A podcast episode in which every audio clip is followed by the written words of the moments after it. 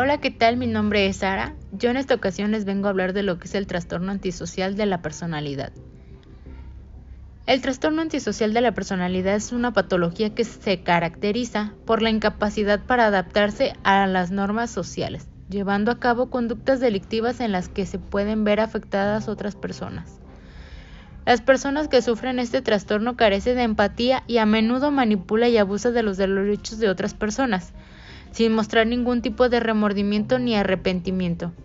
Este trastorno no puede ser diagnosticado sino hasta los 18 años porque es cuando empiezan a acentuarse todos los síntomas. Sin embargo, en la etapa adolescente pueden aparecer signos similares que predicen la aparición de este trastorno en las edades adultas.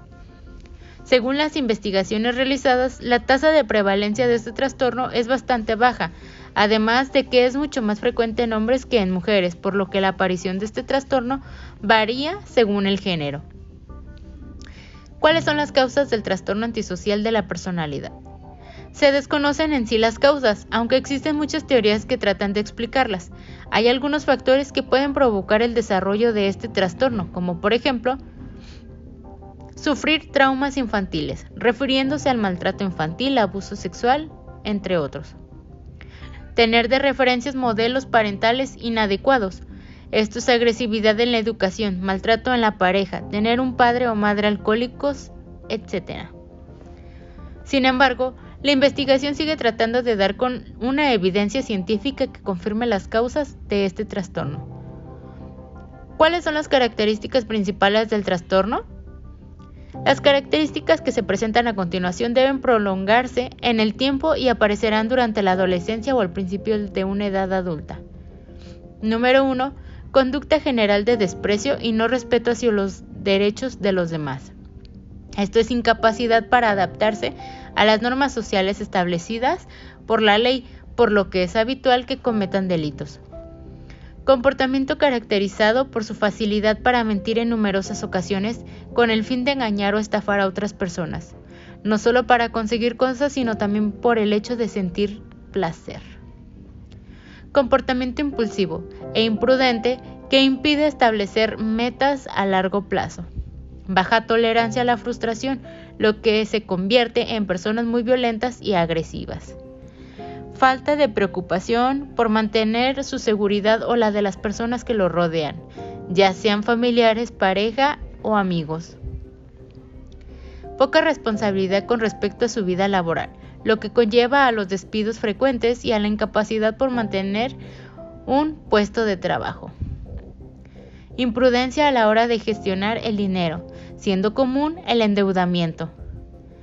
No existe conciencia, es decir, no siente remordimiento ni arrepentimiento por el daño que causa a otros. Muestran signos de un comportamiento antisocial antes de los 15, quebrando las normas sociales y cometiendo delitos menores. Muestran agresividad hacia las personas o animales. Esto, un rasgo común en las personas con un trastorno antisocial de personalidad, es el hecho de haber causado durante la infancia o adolescencia daño físico a animales, mostrando altos niveles de crueldad que en muchas ocasiones han provocado la muerte de los animales. Lo más característico es que estos animales suelen ser sus propias mascotas. Es habitual que amanecen o intimiden a otras personas incluso utilizando armas. Suele iniciar peleas físicas sin motivo aparente. Puede forzar o haber forzado a alguien a realizar una actividad de carácter sexual utilizando sus amenazas. También suelen cometer robos en los que no temen por enfrentarse a las víctimas. Incumplimiento grave de las normas. Esto durante su infancia o adolescencia se ha ido de casa durante la noche sin previo aviso. Además es habitual que pasen una noche fuera de casa incluso aunque lo tengan prohibido. Muestran comportamientos de rebeldía, violando las normas impuestas en casa o en instituciones sociales no admiten la culpa y no sienten vergüenza. A menudo cometen imprudencias que producen daños a otras personas o a sí mismos. En este caso, se muestran, incapaces de sentir culpabilidad y no aceptan la responsabilidad de sus actos. Sin embargo, ante los demás muestran signos de arrepentimiento, pero siempre con el fin de obtener un beneficio. Las características más significativas de este trastorno son la falta de conciencia, pues ya que no sienten culpabilidad ni remordimiento cuando dañan a otras personas. Comportamiento defensivo. Sufren de frustración al percibir muchas situaciones sociales como humillantes. Conducta impulsiva. La falta de autocontrol les lleva a cometer conductas que pueden peligrar su vida. Siendo manipuladores, tienden una gran capacidad para engañar a otras personas para lograr cosas mostrándose encantadores cuando es necesario. Falta de cooperación. Tienden a mostrar conductas dominantes, evitando siempre la sumisión, con el fin de no sentirse débiles en ningún momento. Desconfianza. No depositan su confianza en nadie porque no quieren que una persona pueda aprovecharse o hacerles daño. Imponen respeto, pues muestran agresividad inculcando miedo en los demás para que nadie pueda faltarles al respeto. Buscan refuerzo inmediato.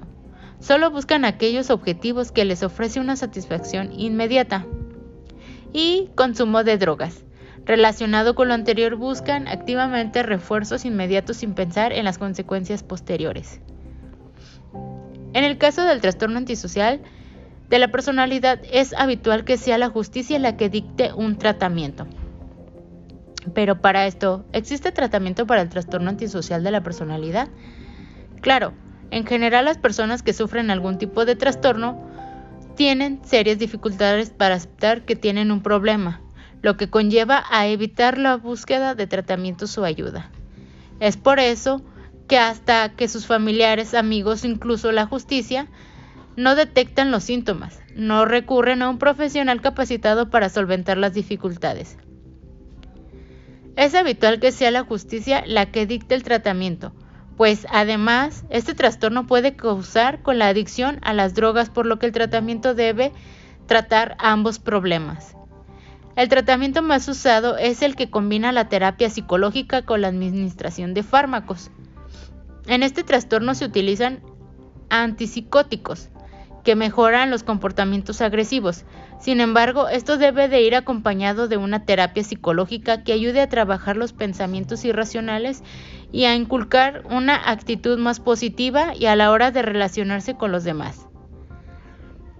También es frecuente la asistencia a terapias grupales en las que se trabaja la forma de relacionarse con los demás, mejorando las habilidades sociales libres de dominancia, agresividad y falta de respeto. Esto es todo por hoy, espero les haya servido.